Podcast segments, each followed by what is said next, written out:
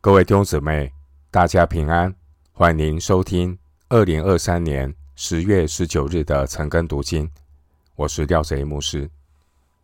今天经文查考的内容是《以弗所书》第二章十一到二十二节，《以弗所书》第二章十一到二十二节内容是在基督里合而为一。首先，我们来看《以弗所书》第二章十一到十三节。所以你们应当纪念，你们从前按肉体是外邦人，是称为没受割礼的。这名原是那些凭人手在肉身上称为受割礼之人所起的。那时你们与基督无关，在以色列国民以外。在所应许的租约上是局外人，并且活在世上没有指望，没有神。你们从前远离神的人，如今却在基督耶稣里，靠着他的血，已经得亲近了。以弗所书二章十一到二十二节，主题是在基督里归为一体，与四章一到十六节。在基督身体里保守合一，前后呼应。前面二章十节强调，信徒的得救乃是神的工作。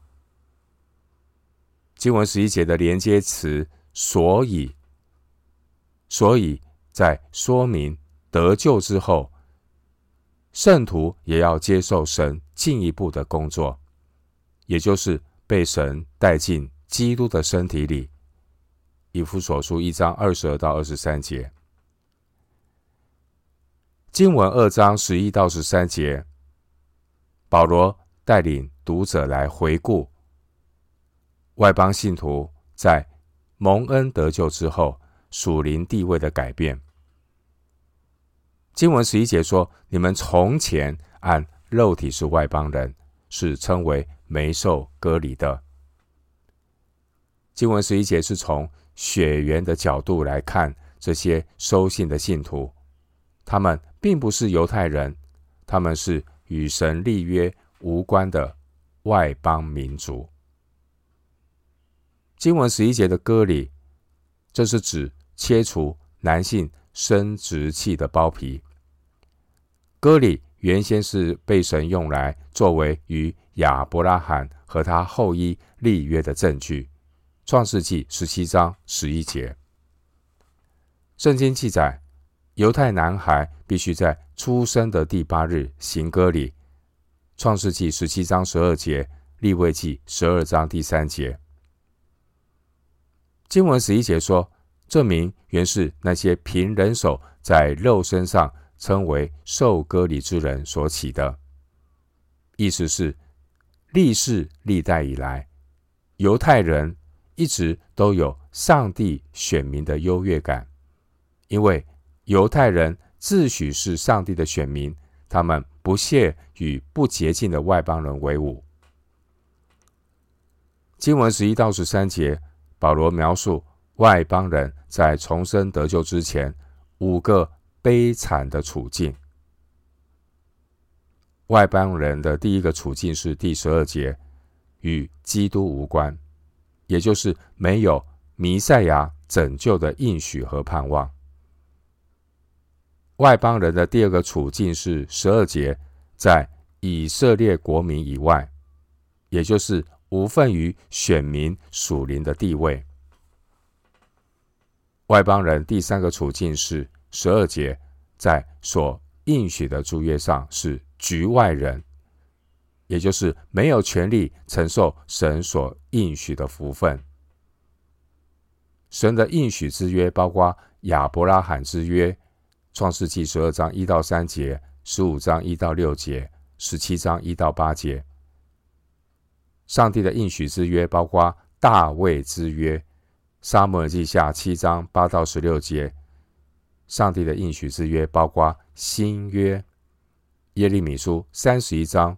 三十一到三十四节，以西结书三十六章二十二到三十二节。外邦人的第四个处境是十二节，活在世上没有指望。不信主的人，人生是绝望的。所有以人为中心的理想和目标，终点都是走向死亡。罗马书六章二十三节。外邦人的第五个处境是十二节，没有神。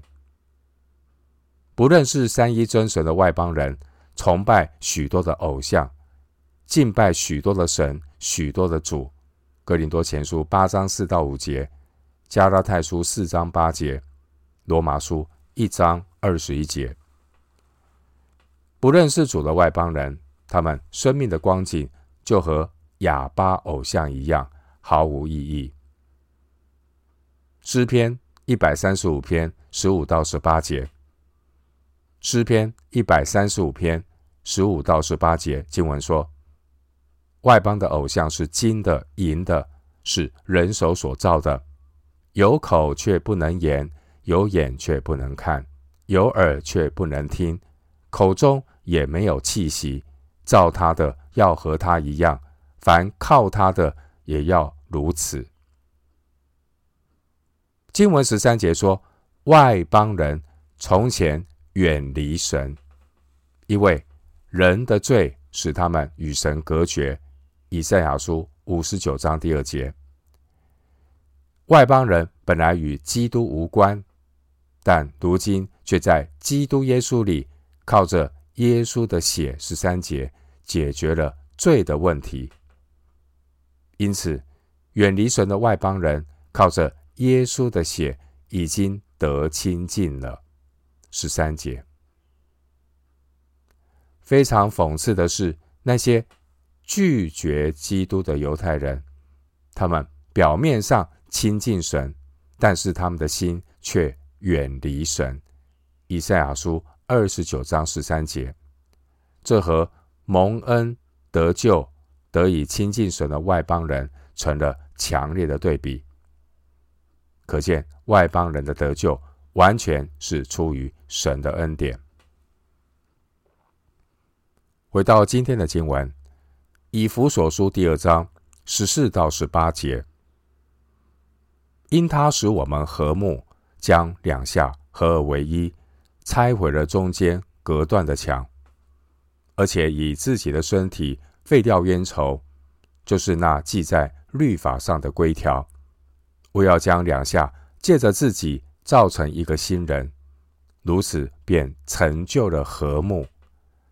记在十字架上灭了冤仇，便借这十字架使两下归为一体，与神和好了，并且来传和平的福音给你们远处的人，也给那近处的人，因为我们两下借着他被一个圣灵所感，得以进到父面前。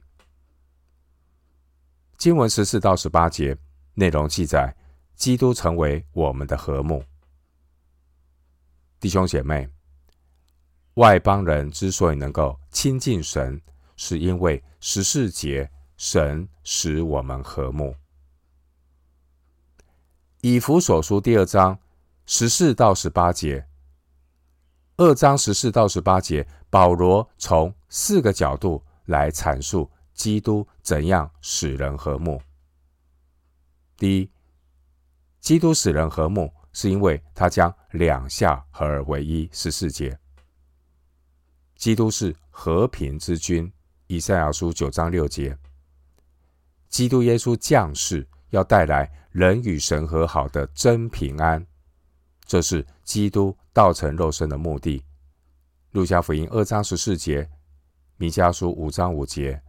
哈该书二章九节，撒迦利亚书九章十节，在基督以外，一切的和平都是表面和短暂的。人世间的和平，往往是虚假的一团和气，而唯有基督才是我们真正的和睦。只有基督才能够拆毁了中间隔断的墙。十四节是外邦人和犹太人合而为一。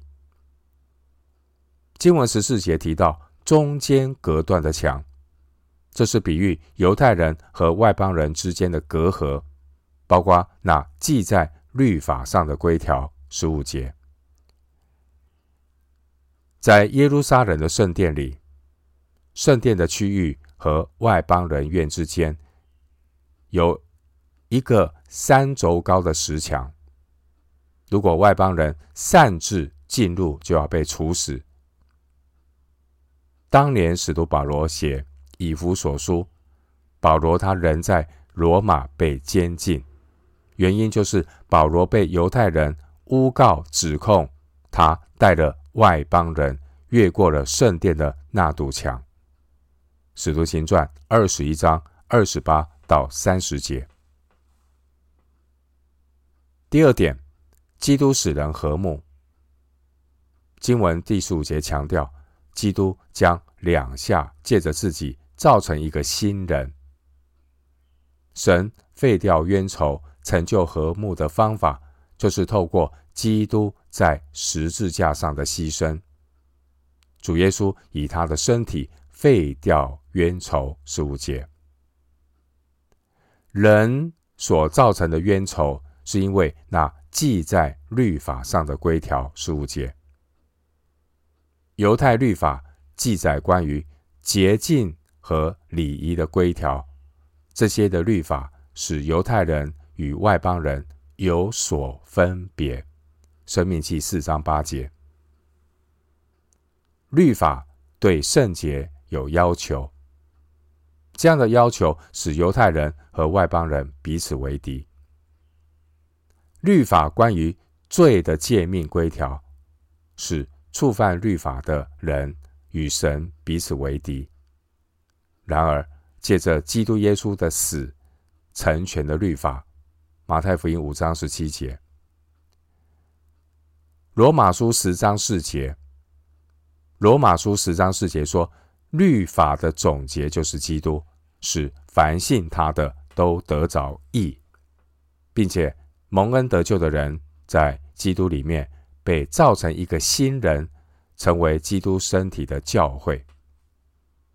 神的教会包括犹太人和外邦人。外邦人并没有变成犹太人，犹太人也没有变成外邦人，他们都在基督里成为新造的人，不再有天然人出身和背景的区别。十五节说：“如此，便成就了和睦。”第三点，关于基督使人和睦，经文十六节强调，基督使两下归为一体，与神和好了。十六节的一体是指基督的身体教会，一章二十三节，基督耶稣被钉十字架，成为我们的挽回祭。罗马书三章二十五节，挽回祭挽回了神对罪人公义的怒气，使我们罪得赦免，叫一切进入基督身体的人都得以与神和好了。十六节。第四点，关于基督使人和睦，经文十八节强调，基督使两下借着他被一个圣灵所感。得以进到父面前，并且来传和平的福音。十七节，基督耶稣不但是我们的和睦。十四节，基督他也来传和平的福音，透过基督耶稣的道成肉身，基督的身体成为永远的赎罪祭，这就是教会所传的福音。基督的福音，如同以赛亚书五十二章第七节和以赛亚书五十七章十九节所说的：“给你们远处的人，也给那近处的人。”十七节，十七节这远处的人和近处的人，就是指外邦人和犹太人。弟兄姊妹，基督的救恩乃是根据。圣父的拣选和预定，一章四节，透过圣子基督的代赎和传道，十五到十六节，借着圣灵的感动，十八节，最后使人得以进到父面前。基督耶稣成了他成就人与神、人与人的和睦，使远离神的外邦人得以亲近神，十三节，并且基督的救恩使悖逆之子和可怒之子有资格成为父神的儿女，促成了外邦人和犹太人彼此和睦，在基督里成为一家人。十九节，一起称呼上帝为阿巴父。回到今天的经文，以弗所书第二章十九到二十二节，这样你们不再做外人和客旅，是与圣徒同国。是神家里的人了，并且被建造在使徒和先知的根基上，有基督耶稣自己为房角石，各房靠他联络的合适，渐渐成为主的圣殿。你们也靠他同被建造，成为神借着圣灵居住的所在。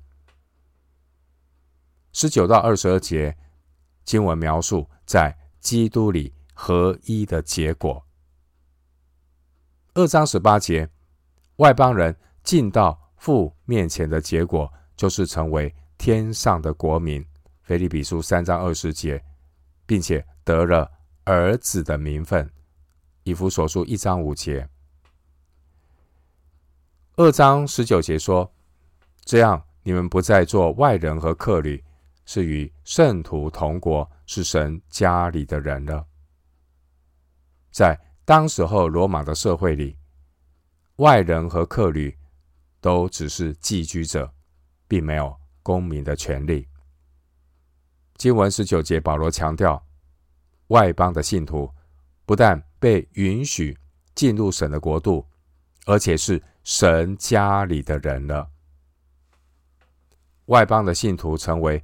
蒙神救赎，进入基督身体的一份子，但并不表示教会就完全取代了以色列，因为十五节的新人和十六节的一体含义，并不是指外邦人被接纳成为犹太人，而是指外邦信徒和犹太信徒他们在基督里共同成为。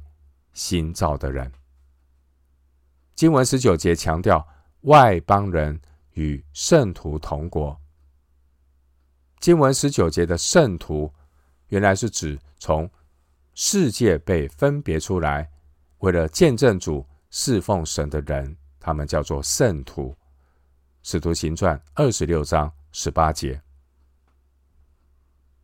经文二十到二十二节，保罗使用。旧约的圣殿来形容教会，教会是一个全新生命的共同体。在过去，外邦人是不准进入人手所造的圣殿，但是现在，外邦的信徒和犹太的信徒却是一同在基督里造成一个新人，十五节，渐渐成为主的圣殿。二十一节，圣徒是神的圣殿，而这座圣殿的根基是被建造在使徒和先知的根基上，有基督耶稣自己为房角石。二十节，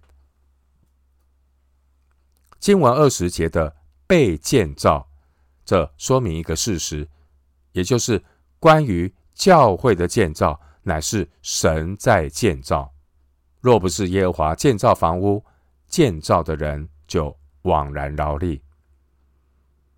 每一个圣徒不过是被建造成为灵宫圣殿的活石。彼得前书二章五节，每一个圣徒都是被神用来建造教会的材料。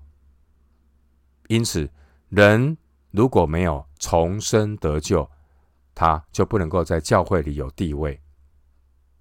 每一个重生得救的人，乃是在基督的身体里真正找到自己的价值和地位。经文二十节提到，教会是被建造在使徒和先知的根基上。教会并不是建造在领导统御或是心理学的技巧上。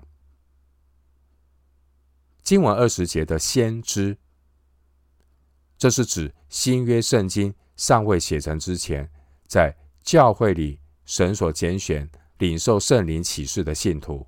四章十一节，使徒和先知的侍奉，这是建立教会的根基。使徒和先知的见证和教导，后来被记载下来，形诸于文字，这就是写下来的新约圣经。教会的根基包括旧约和新约的圣经。圣经使教会得以成为真理的柱石和根基。提摩太前书三章十五节，而基督耶稣作为房角石，也包括在这个根基里。哥林多前书三章十一节，古代中东人在建造房屋的时候，会安放根基，会先在最外角安置房角石，作为建筑物底部转角是转角的地方的一块基石。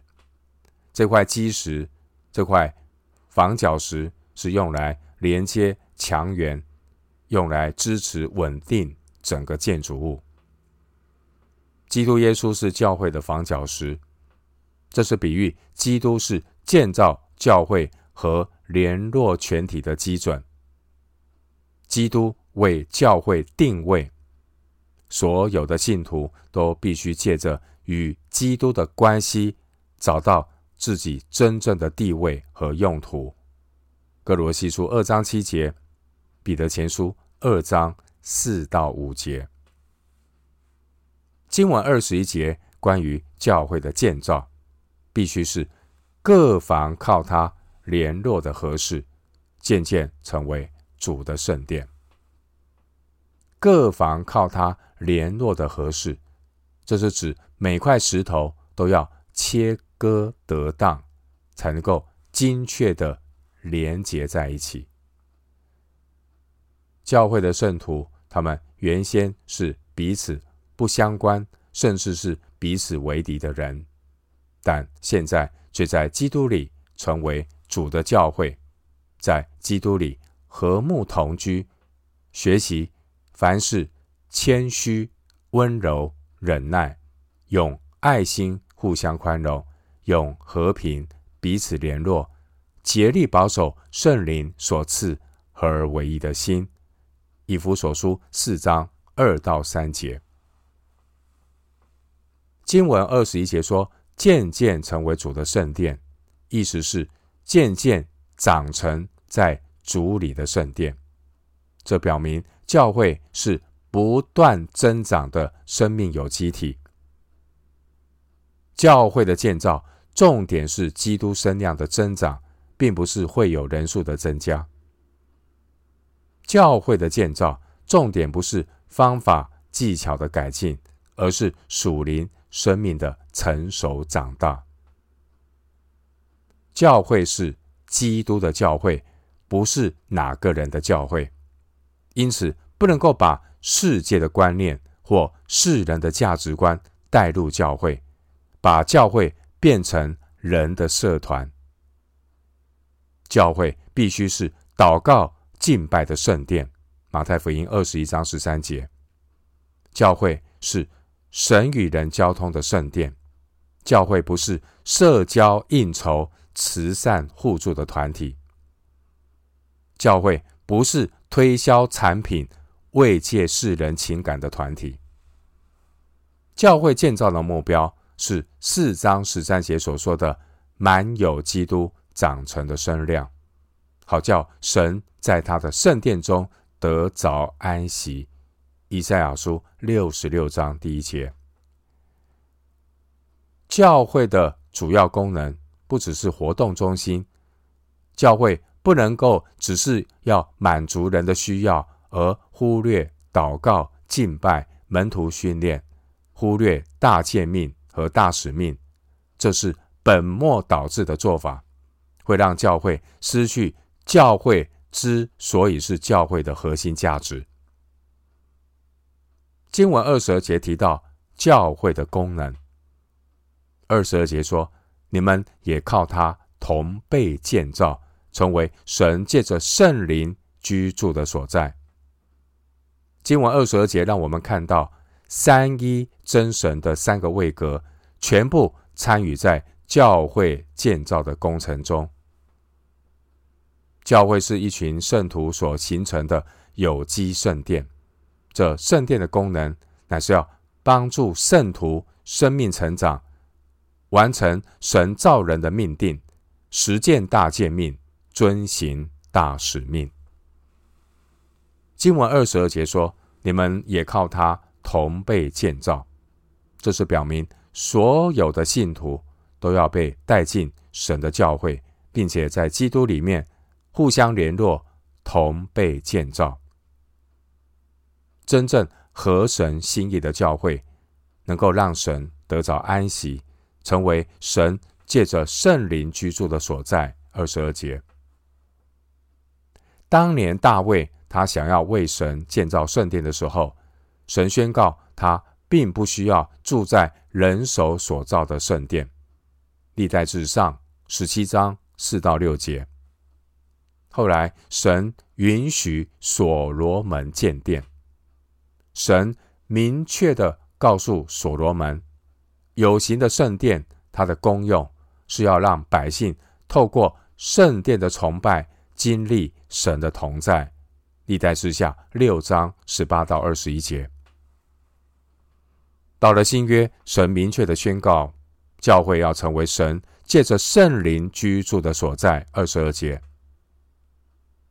弟兄姊妹，圣灵住在每一个信徒的里面。约翰福音十四章十七节，约翰一书三章二十四节，圣灵住在每个信徒的里面，所以每一个信徒都是圣灵的殿。哥林多前书六章十九节。并且圣灵也住在信徒所组成的教会中，教会也成为神的圣殿。哥林多前书三章十六节，哥林多后书六章十六节。当年神借着先知以赛亚宣告：“天是我的座位，地是我的脚凳。你们要为我造何等的殿宇？哪里是我安息的地方呢？”以赛亚书六十六章第一节，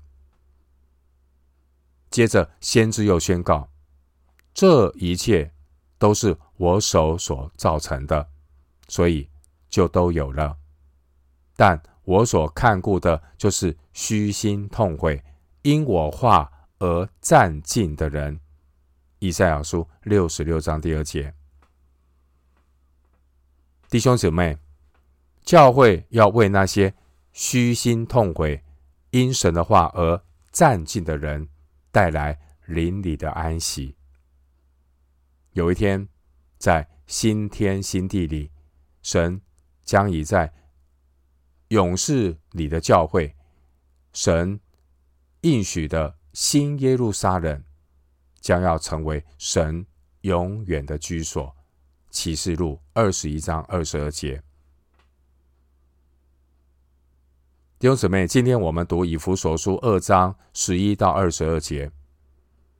首先，保罗带领读者回顾外邦信徒在蒙恩得救之后属灵地位的改变，十一到十三节，并且透过基督成为我们的和睦，十四到十八节，并且在基督里归为一体，成为主的圣殿，十九。到二十二节，